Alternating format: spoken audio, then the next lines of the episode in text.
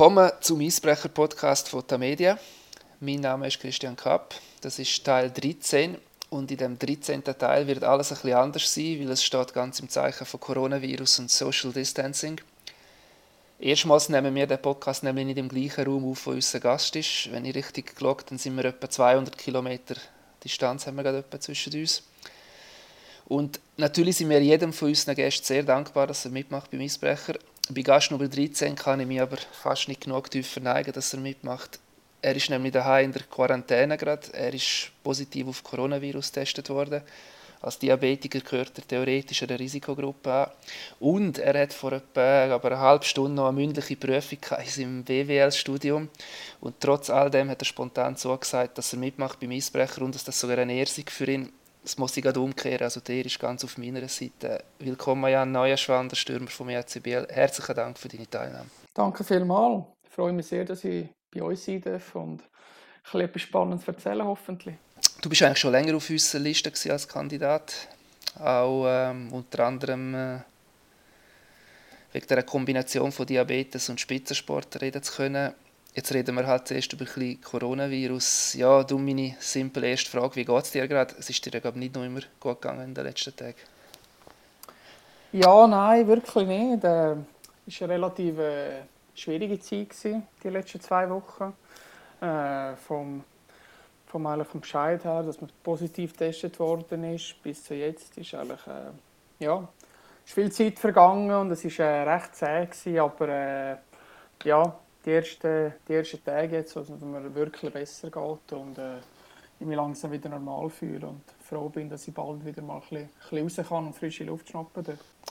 Wie ist eigentlich die Prüfung gegangen gerade?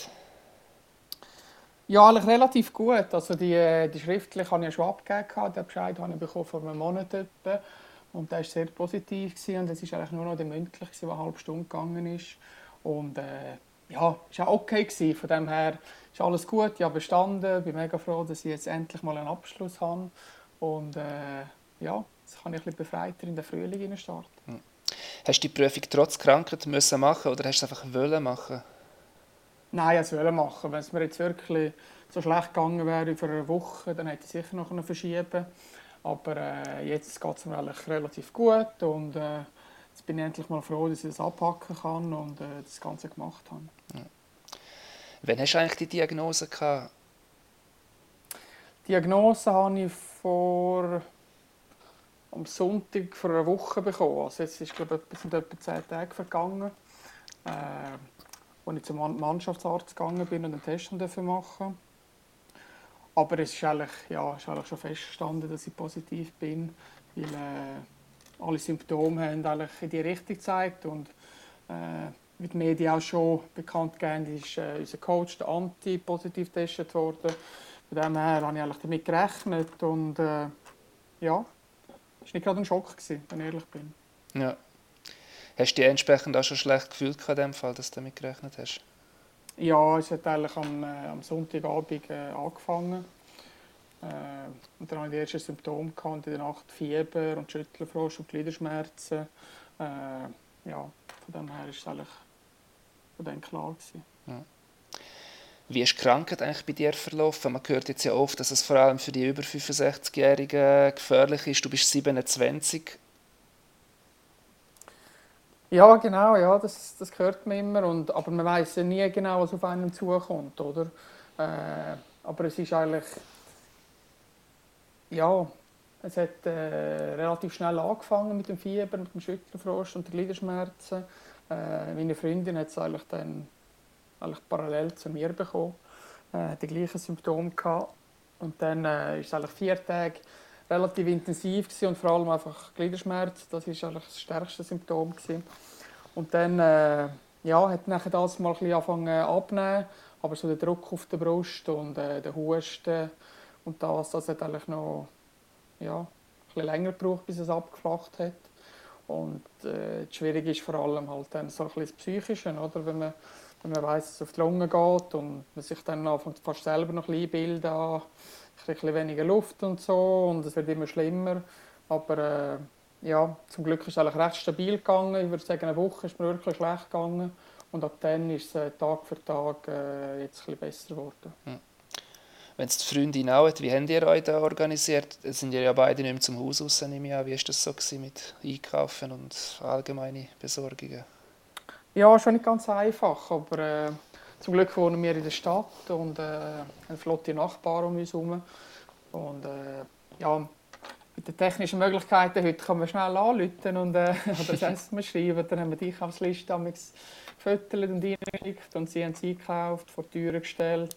Äh, von dem her haben wir eigentlich immer alles daheim gehabt und sind nie, nie gross eingeschränkt in dieser Hinsicht. Von dem her noch das Dankeschön an die lieben Nachbarn. Okay.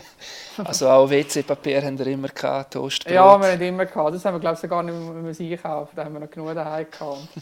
bei, uns, bei uns in den Läden äh, nehme ich mal an, dass es auch nicht einen riesen Mangel gehabt hat. Weil im Umkreis haben wir etwa vier oder fünf Einkaufsläden. Von dem her kann man, kann man sich gut äh, ja, besorgen. Ja.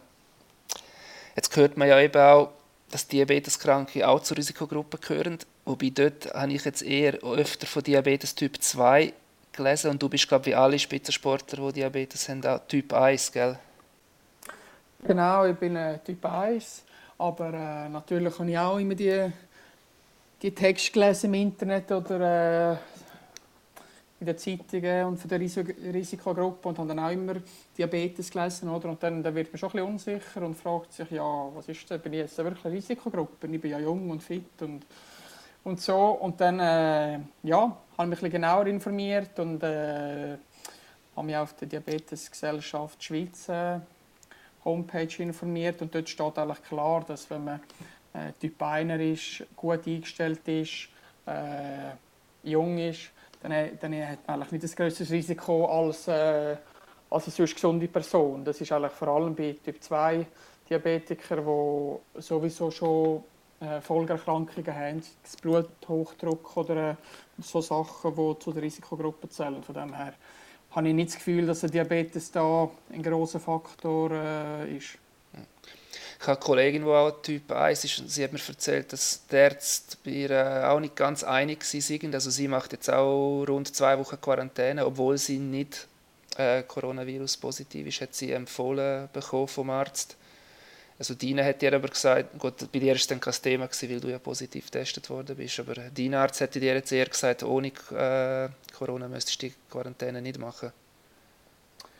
Ja, also wenn ich ehrlich bin, habe ich nicht einmal gefragt, speziell, aber äh, es hat sich ja nachher genau wie du gesagt hast, so ergeben, wenn ich positiv war und dann, ja, dann muss man so positiv wie möglich bleiben im Kopf und äh, sich nicht zu große Gedanken über das machen, weil, äh, ja. ja, genau. Logisch, ja. Weißt du noch, wie lange du in Quarantäne bleiben musst? Ja, also jetzt sind es zehn Tage und ich habe immer noch leichte Symptome, äh, leichte Husten. Von dem her wird es sicher noch äh, vier, fünf Tage sein, nehme ich mal an. Weil äh, wenn man keine Symptome hat, muss man sicher noch zwei Tage daheim bleiben, dass man sicher nicht mehr anstecken kann. Von dem her wird es sicher ein Wochenende werden, ja. Ja, dann hast du es, wenn alles gut läuft, hast du es überstanden dann. Ja, ich hoffe es. Du bist ja auch eine Art Ambassador für die Kombination Spitzensport, Diabetes, hast du ja schon oft dazu geäußert und auch medial ja da mitgemacht. Ich würde gerne auch da die Plattform geben, auch wenn du schon oft darüber geredet hast. Ich denke, ich habe dich ja noch gefragt, ob du überhaupt noch darüber magst reden, aber es gehört ja quasi wirklich dazu, oder? Ja, genau. Also, der Diabetes ist Teil von mir und Teil von meinem Leben und äh, in meiner Position finde ich das ganz okay, dass, wir, dass ich darüber rede, dass ich doch ein bisschen Klarheit schaffen und äh, ja, wenn ich auch schon äh, viele andere Mal schon gesagt habe, dass ich Junge dazu motiviere, doch Sport zu treiben, obwohl sie Diabetes haben und äh, ja, ihnen aufzeigen, dass auch eine Sportkarriere mit Diabetes möglich ist. Die allererste Frage werde jetzt nicht ich dir stellen. Ich habe ja oft bei den Podcasts ja Leute quasi auftreiben, die meinen Gästen Fragen stellen. Normalerweise würde ich dir jetzt das einfach das Video zeigen. Weil mhm. das jetzt gerade nicht geht, schicke ich es dir schnell aufs Handy. Dann kannst du es dort anschauen. Ich bin ja gespannt. Hast du eine Ahnung schon? Keine Ahnung. Gut. ah, schau da. Ciao Jan, hier ist Julia und der Christian der hat mir den Auftrag gegeben, um dir auch noch eine Frage zu stellen. Und zwar würde es mich wundern, in welchen Situationen im Eishockey, also jetzt während einem Match oder vielleicht auch vorher oder nachher, in welchen Situationen im Eishockey nervt dich dein Diabetes am allermeisten? Wo regt er dich so richtig fest auf? Ich bin gespannt auf deine Antwort und schicke dir ganz liebe Grüße aus dem wunderschönen Chur. noch schnell zum sagen, das ist Julia Lötscher, die bei SRF schafft und ihr kennt euch ja auch, sie ist, äh, hat ja auch Diabetes Typ 1 und ist auch so eine Art Diabetes-Botschafter in den Medien. Genau, ja. Nein, es ist, ist ganz gut und sie geht auch gut mit dem ganzen, der ganzen Krankheit um und redet darüber. Äh, ja, jetzt zu dieser Frage. Was nervt, äh, ja. was nervt mich am meisten? Ja, ist schwierig zu sagen, aber ich denke so, vor allem vor dem Match, wenn man Garreisen hat und äh, lange im Bus hockt, dann hat man immer noch Süßes dabei oder so ein Sandwich und Zeug und ich muss mich dann vor allem auf meinen Blutzucker konzentrieren, dass der einigermaßen gut bleibt und stabil, vor allem bei der langen Busreise, wo man sich nicht so viel bewegt. Und dann hat es immer die feinen Sachen zu essen im Gar, oder? Und ich würde so gerne etwas nehmen, aber ich darf nicht, weil ich auf das andere schauen muss und dann ist man immer hin und her gerissen und äh, ja, das ist eigentlich so ein, bisschen ein Alltagsproblem von mir. ja. Man hört und liest ja auch Quellen, die sagen, eigentlich als diabeteserkrankter Spitzensportler musst grundsätzlich aber nicht einmal unbedingt einen Nachteil haben. Kannst du das so bestätigen oder ist das zu pauschal? Ja, nein, das kann ich schon bestätigen. Äh, es ist schon relativ pauschal gesagt, weil äh, es man muss viel dafür machen, dass man, dass man auf dem gleichen Level ist. Aber wenn man mit der Krankheit gut umgeht, eine gewisse Disziplin hat, lernt mit dem Körper, äh, ja, lernt mit dieser Krankheit zu leben und wie der Körper darauf reagiert, oder? Und dann hat man eigentlich die gleichen Voraussetzungen. Aber es braucht einfach sehr viel Arbeit, dass man, dass man überhaupt die Möglichkeit hat. Also es begleitet dich doch fast permanent im Alltag, also viele Sachen, die du achten musst. Ja, schon, ja. Weil, äh, wenn man mich jetzt fragt, dann, dann denke ich eigentlich gar nicht daran. Aber es sind halt schon viele Sachen. Die Insulinpumpe, die ich trage, ich schaue immer auf die, den Sensor, den ich auf meiner, äh, auf meiner Seite trage, der den Blutzucker misst. Also da schaut man alle 10 Minuten mal drauf und sieht, wie der Blutzucker ist. Und das ist halt immer im, äh, im Hinterkopf.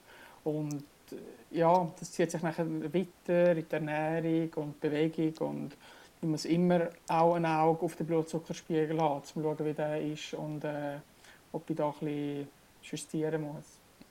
Wie löst du das mit dieser Pumpe während dem Match? Also, kannst du die dort tragen oder kaum? Also Nein, während dem Match äh, tue ich die eigentlich abkoppeln. Das ja. ist eigentlich wie so ein, ein äh, Steckerschluss. Dann hat man einfach noch den, den Katheter dran, der aus einem Plastschläuchchen äh, besteht. Und äh, zum Glück ist Eishockey eigentlich so eine Sportart, wo Drittel nur 20 Minuten gehen. Oder? Das, das macht es relativ einfach für mich. Äh, ich habe Pumpe ja vor dem Spiel bis, bis kurz vorher. Ich kann dann den Blutzucker messen, kann mir noch etwas spritzen. In der Drittelspause, wo nach einer halben Stunde schon fast wieder kommt, kann ich genau das Gleiche machen und dann kann ich wirklich mit kleinen Mengen arbeiten, dass die Kurve so stabil wie möglich bleibt. Und das, das macht es eigentlich viel einfacher für mich. Also du tust die Pumpe wieder dran in der Pause, kaum kommst vom genau, Eis ja. ja. Wenn, ich, wenn ich in die Garderobe komme, tue ich die wieder anschliessen, sodass ich nicht in einen äh, Insulinmangel komme. Oder? Weil länger man die Pumpe nicht da hat, dann, äh, dann steigt der Blutzucker nachher hinten raus. Und wenn ich es immer wieder anschließe und kleine Mengen rein tue, dann kann ich punktuell schaffen, dass die Kurve so stabil wie möglich bleibt. Ja. Ist das so ein Faustwert, den ich so sehe, man sollte es nicht mehr als zwei Stunden am Tag nicht haben, die Pumpe? Also so ja, aber das stimmt schon gut. Äh, gut, wenn man jetzt sagt, zwei Stunden im Ganzen ist sicher nicht schlecht, aber vor allem nicht länger als eine Stunde am Stück. Oder? Ja. Weil, äh, wenn du länger als eine Stunde am Stück Pumpe abziehst, dann könnte noch, kann es noch gut sein, die Stunde, aber hinten raus kommst du in, eine, in ein Insulinloch und dann steigt der Blutzucker stark an und dann musst du wieder korrigieren und bis sich das Ganze nachher wieder eingependelt hat, dann geht es wieder ein paar Stunden, wo eigentlich dann ja, nicht gut eingestellt bist und das hat schlussendlich äh, längerfristig einen schlechten, einen schlechten Einfluss auf deine Gesundheit. Oder? Also so ein extrem zerhackter Match, ein Drittel, wo einfach nicht mehr will aus diversen Gründen, ist für die eher schlecht. Oder kontraproduktiv. Ja, ja, kann man so sagen, aber äh, ist ja eher sehr selten. Und ja. von dem her hat es manchmal auch mehr Einfluss fast, ob, äh, ja, ob es jetzt ein mega emotionsgeladener Match ist. Oder? Und das, das hat dann eher äh, einen Einfluss auf den Blutzucker. Weil wenn du so einen Adrenalinschub kriegst plötzlich, dann, äh, dann kann das natürlich einen extremen Einfluss auf den Blutzucker haben und äh, gerade auftatschen. Das ja. macht es dann relativ schwierig manchmal. Ja, also so ein intensiver Match mit Emotionen, mit äh, physisch hart, mit viel Checks oder so, so Sachen, genau, das, das genau, merkst du einen Unterschied. Ja.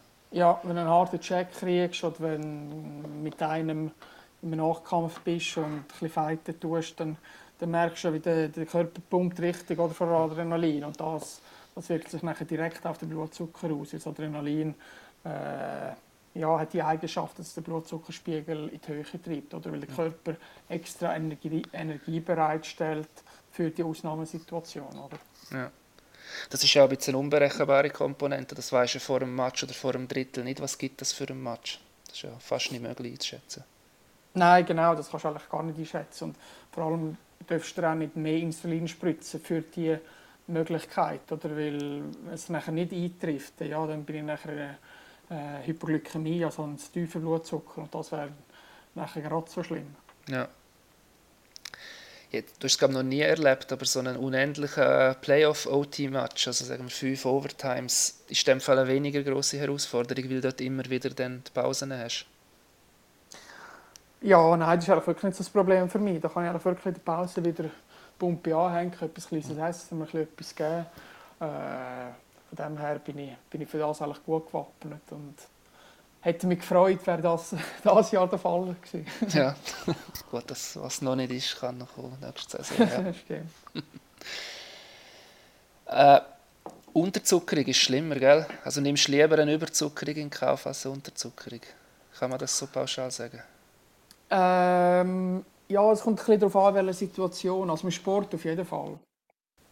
Äh, weil äh, Unterzucker braucht nachher sicher eigentlich, sagt man, etwa 30 Minuten, bis man wieder normal, normal leistungsfähig ist. Äh, deshalb bin ich während dem Sport eigentlich immer auf der sicheren Seite. Bin ein bisschen höher, dass ich ein, ein Polster habe.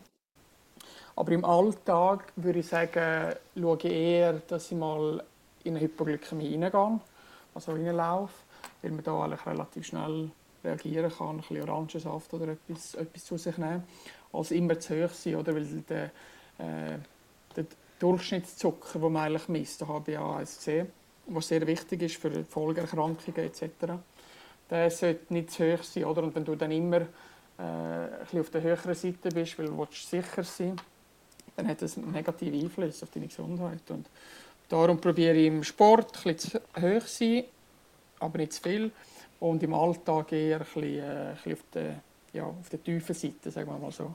Ist das am Anfang schwierig, gerade beim Hockey die richtige Balance zu finden? Also hat das äh, wie eine Anlaufzeit gebraucht, dass du vielleicht einmal daneben gelegen bist?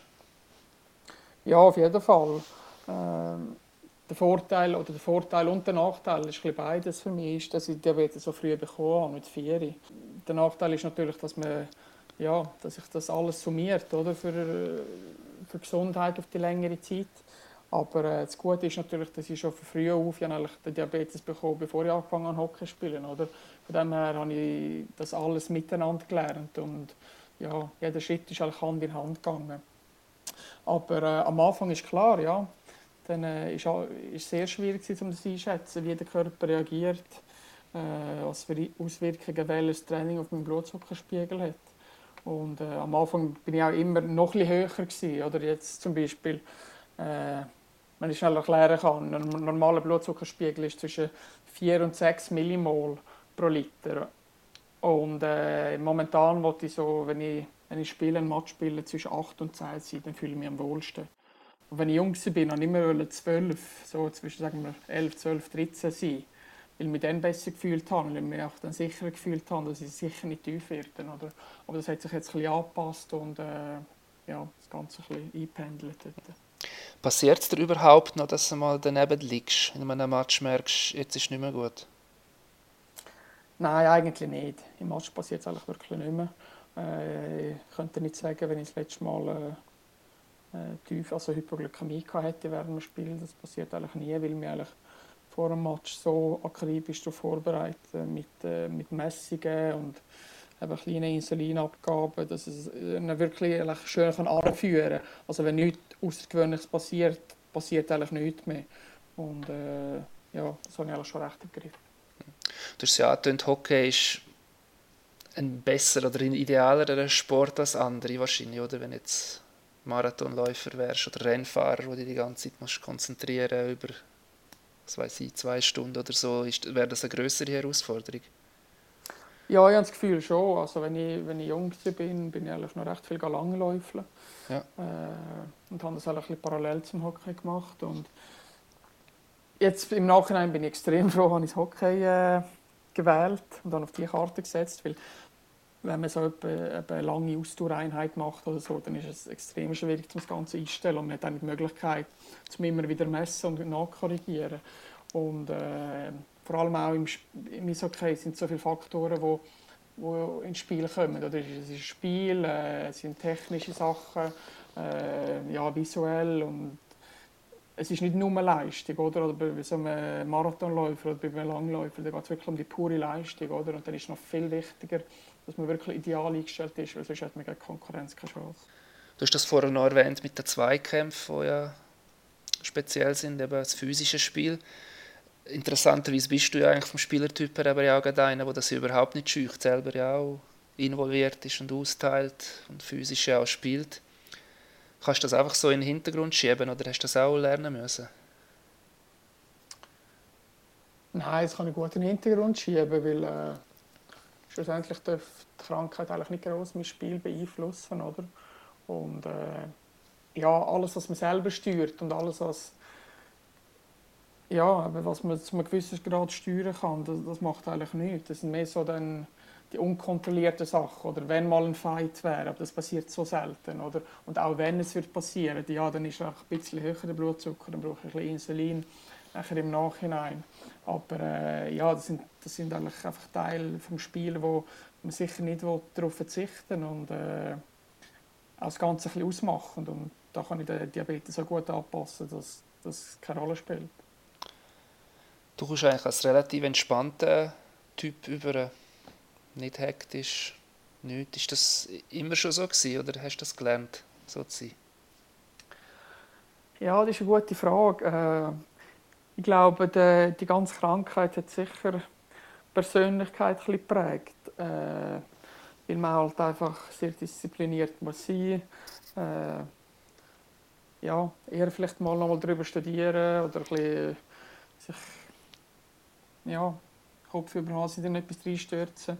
Und ob das jetzt nur wegen Diabetes so ist oder ob es sonst so wäre, das ist eine gute Frage, die ich mir eben schon ein paar Mal gestellt habe und noch nie richtig können beantworten Es wäre sehr spannend gewesen, um das, äh, um das mal ja, auszufinden, aber das ist äh, relativ schwierig. Hast du das in allen Ebenen, also zum Beispiel jetzt in diesen Prüfungen, bist du jemand, der keine Prüfungsangst kennt, bist du auch dort entspannter? Ja, ich mache schon, oder ich habe eine sehr hohe Erwartung an mich selber.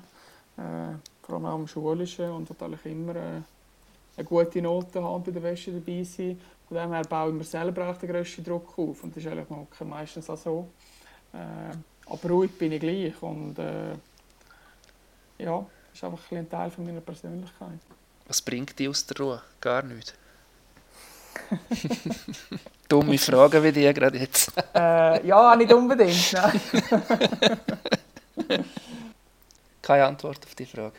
Ja, mal vielleicht, wenn ich jetzt eben jetzt in unserem Beruf merkt man es nicht, weil, aber wenn man so ein Interview gibt, dann ist es eigentlich kein Problem und dann, dann äh, werde ich eigentlich nie nervös. Aber wenn ich jetzt vor einer Schulklasse etwas vortragen muss, dann habe ich viel mehr Mühe, weil ich das halt einfach viel weniger mache, oder? Und äh, ja, nicht, nicht so viel Übung habe ich dem.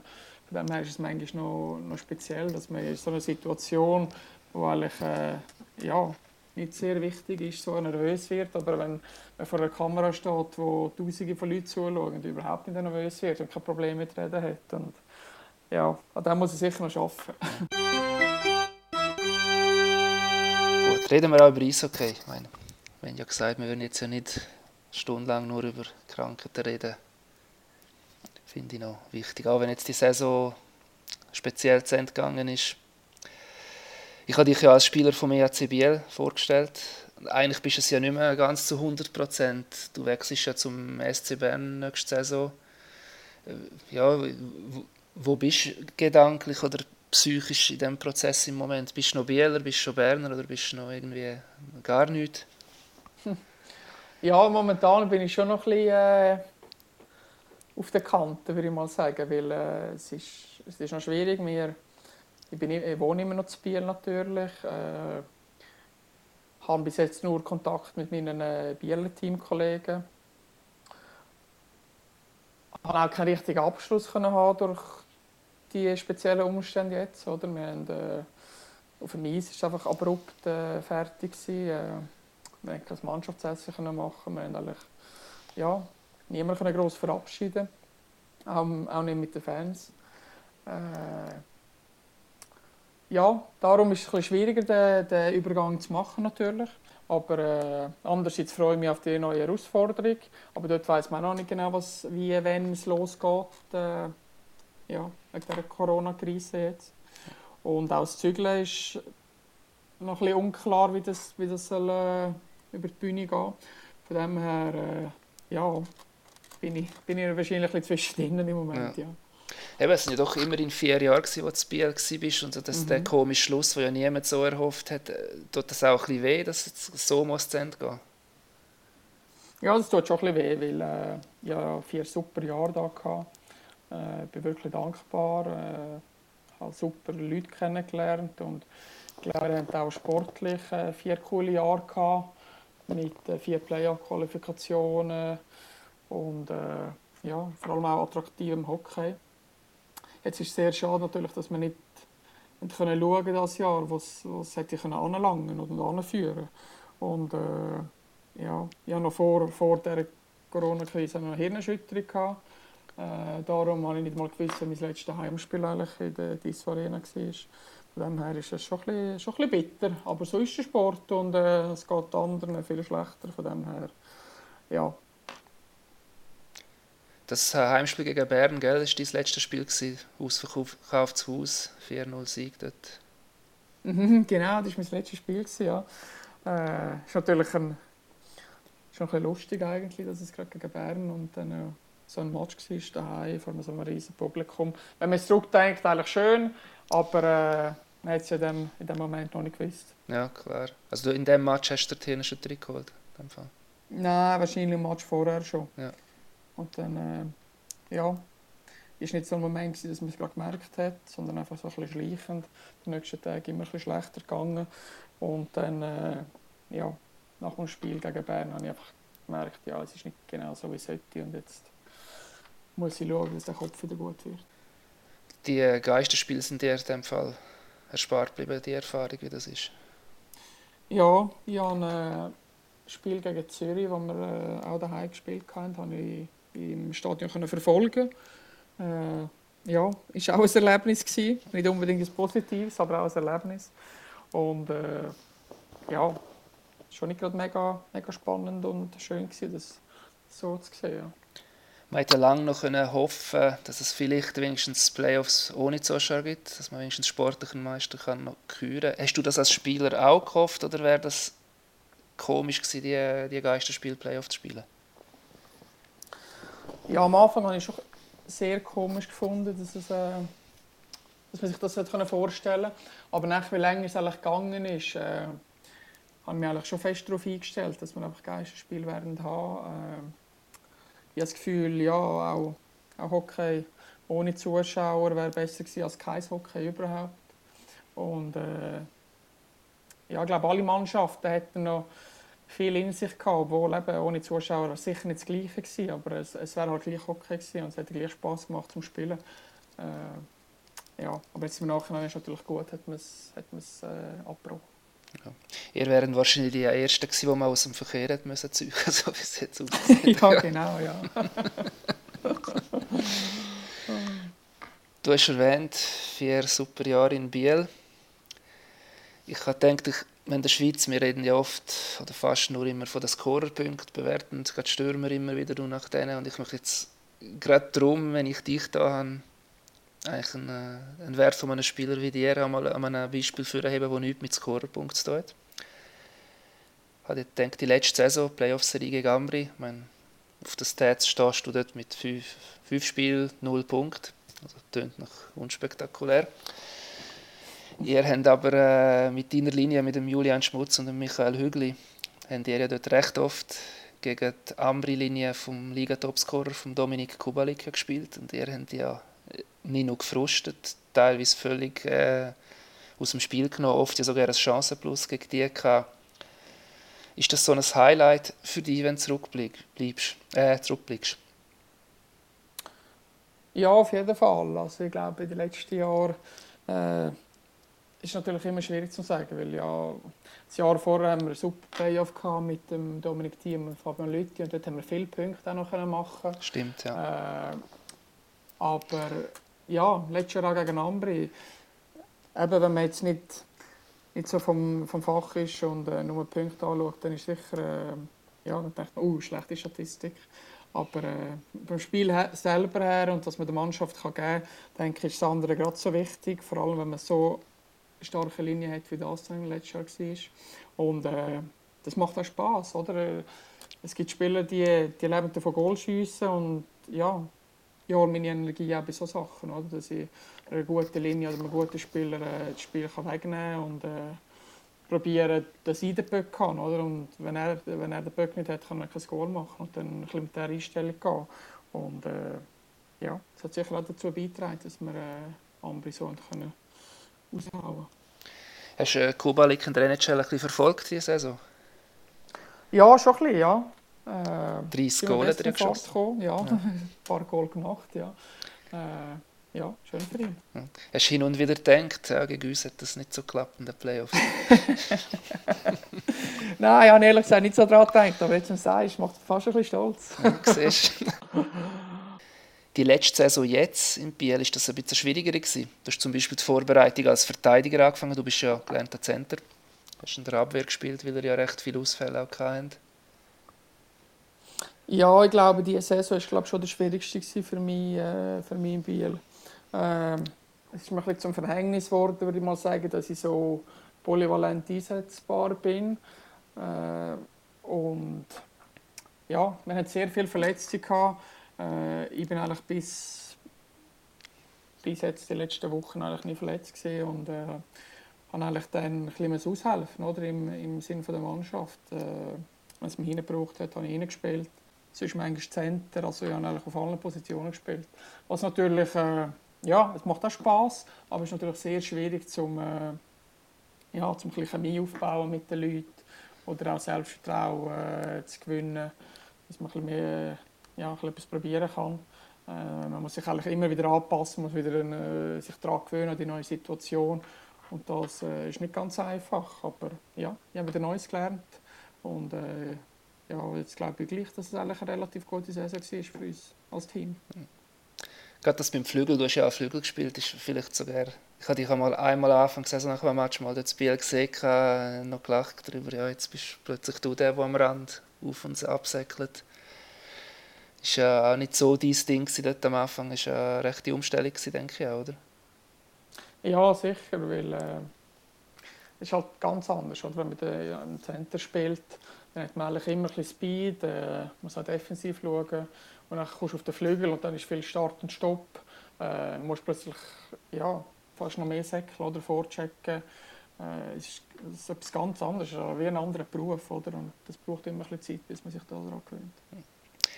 Die andere Umstellung ist ja, gibt es ja hin und wieder. Ich kann mich noch an Davoser Zeit äh, erinnern, bei Marno Reto von Arx, Joe Marha, Gianmarco Kramer, ein paar Shifts, sogar der Joe Thornton in der Lockout-Saison, sind eigentlich immer die äh, spielintelligenten Center gewesen, die er kurzfristig oder sogar länger zum Verteidiger gemacht hat. Ja, genau, ja. Äh, das ist eigentlich auch ein Kompliment auf eine Art. Ja, auf jeden Fall. Das ist, es ist natürlich schon ein Kompliment vom Trainer auch, dass er, dass er dir das zutraut, dass du das machen kannst und äh, die Spielintelligenz hast. Äh, und das, also ich, muss sagen, ich habe es lustig gefunden als Verteidiger spielen. Das ist eine ganz, ganz spannende Position. Wenn ich jetzt von nochmal anfangen Hockey spielen würde ich wahrscheinlich ja, Verteidiger wählen, weil es einfach, man sieht das ganze Spiel äh, und wenn man gut, gut, äh, guter Schlittschuhläufer ist, dann kann man schon viel machen, oder? Und äh, ja, spannend. Ja, sag das nicht zu früh. Ich meine, es gibt Center, die ihre Karriere teilweise noch ein, zwei Jahre verlängert haben, weil sie genau Verteidiger gespielt haben. Hast du an das schon mal gedacht? Äh, nein, bis jetzt noch nicht. Äh, aber wer weiß, ja, wieso nicht? Äh, ist einfach sicher eine Möglichkeit, weil als Verteidiger kann man sicher ein bisschen länger spielen, das ist so. Äh, weil es weniger, ja, man braucht weniger Explosivität, man kann mehr mit Spielessen machen und Spielintelligenz von dem her, äh, ja, wer weiß. Du kriegst jetzt nochmal Fragen von jemand anderem gestellt. Ich schicke dir nochmal etwas auf dein Handy.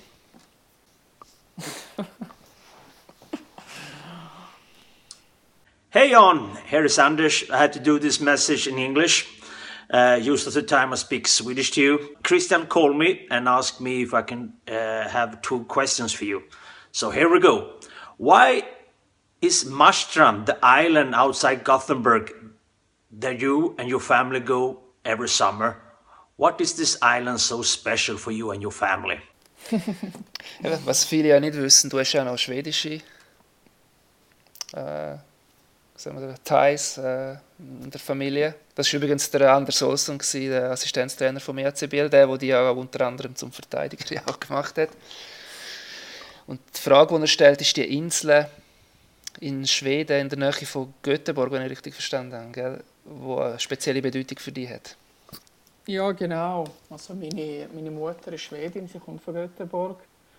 Äh, und sie haben ein, ja, ein Sommerhaus gehabt auf einer Insel, ist etwa 40 Minuten von Göteborg entfernt, an der Küste. Das heisst Marstrand. Und das ist wirklich so,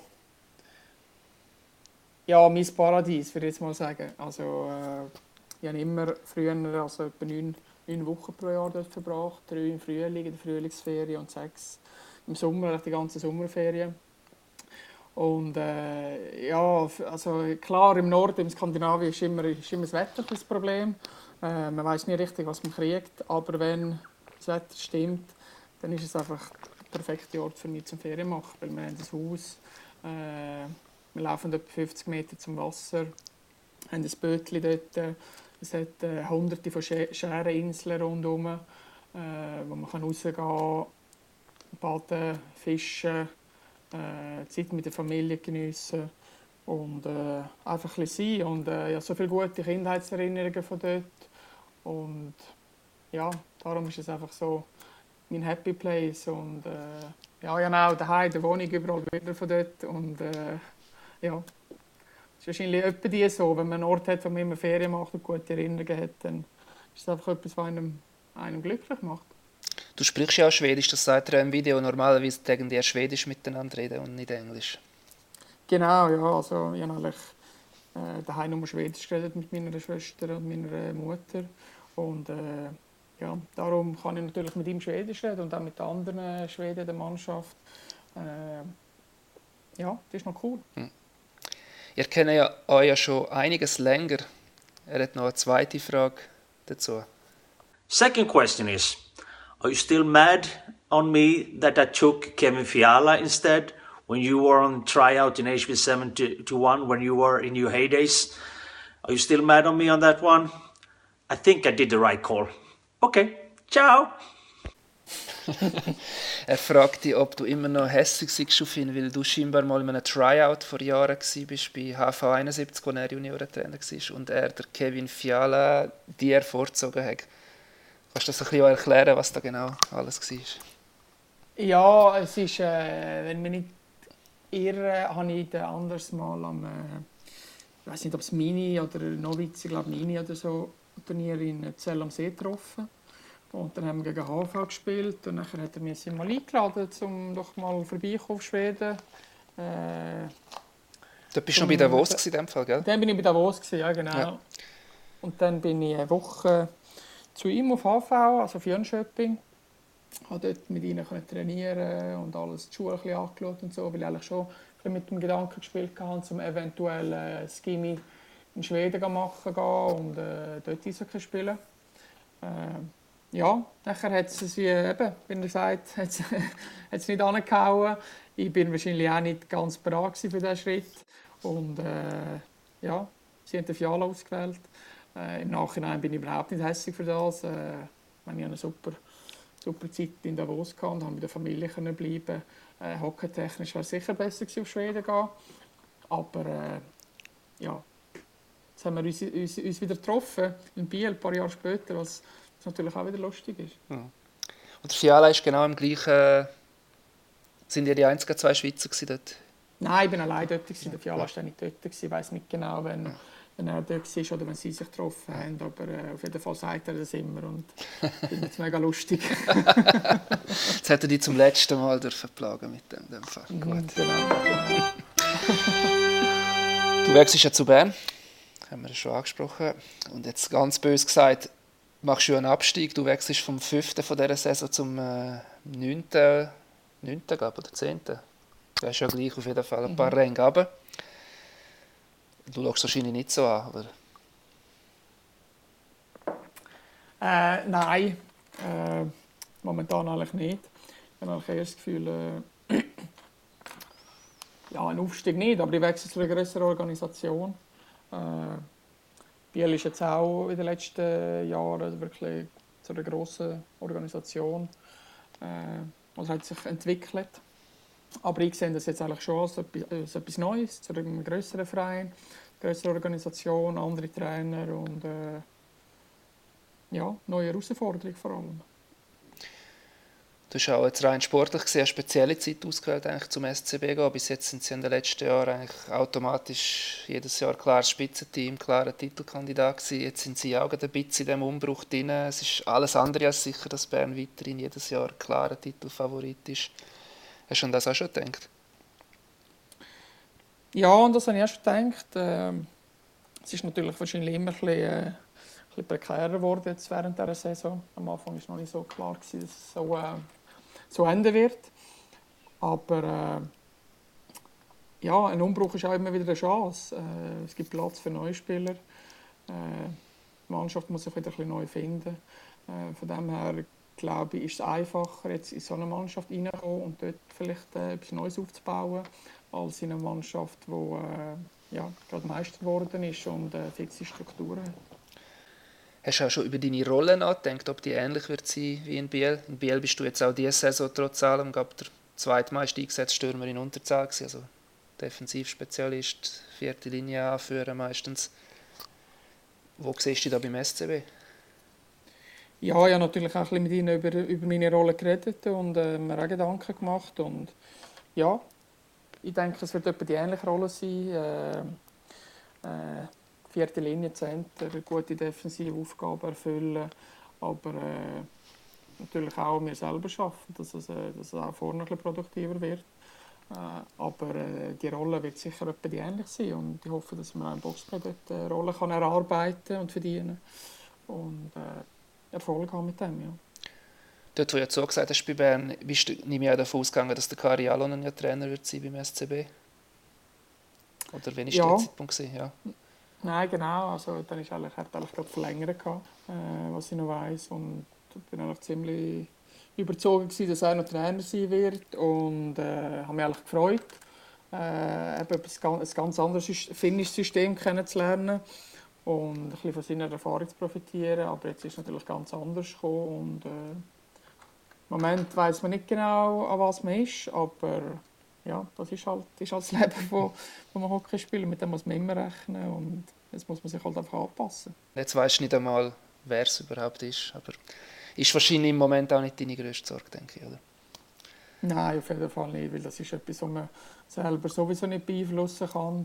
Äh, von dem her bringt es eine grosse Kraft, an dem zu verlieren, es kommt, wie es kommt. Und wenn der, das Rennen nachher feststeht, dann äh, ja, kann man nur probieren, ein gutes Bild von sich abzuliefern und äh, hart arbeiten. Wir reden jetzt ja davon einfach von der nächsten Saison, aber äh, ja, wir wissen ja nicht einmal, wann die nächste Saison wird sein. ob die überhaupt wird sein. Man hört ja Expertenmeinungen bis zu ein Jahr jetzt keine Veranstaltungen mehr, nichts. Probierst du das ein bisschen auszublenden oder machst du dir jetzt auch ein bisschen Gedanken darüber? Nein, das probiere ich schon ein bisschen aus, auszublenden, weil äh, ja, das bringt auch nicht groß. Wir wissen alle nicht, wo die Krankheit das einführen wird und was es mit der Gesellschaft macht. Und wir als Sportler haben eigentlich nur einen Job jetzt im Sommer, wenn es möglich ist, äh, sich so gut wie möglich zu vorbereiten für die nächste Saison, weil man damit rechnen muss, jetzt in der Playoff auch war, man muss eigentlich damit rechnen, dass es anfängt pünktlich. Und wenn es dann nicht anfängt, ja, dann ist man immer im Parat und dann muss man dann weiter schauen. Hoffen wir das Beste in allem. Mhm. Danke dir herzlich für das Gespräch, dass du trotz all diesen Widrigkeiten zur Verfügung gestellt hast. Ich weiß, es ist nicht selbstverständlich, aber wirklich, ich bin wirklich sehr dankbar. Danke für die Einladung. Und ja, wir machen äh, mit dem Eisbrecher weiter, auch wenn es kein, äh, momentan kein Hockey gespielt wird. Ich denke, man kann gleich immer wieder finden Themen, um darüber zu reden. Herzlichen Dank fürs Zuhören und bis zum nächsten Mal.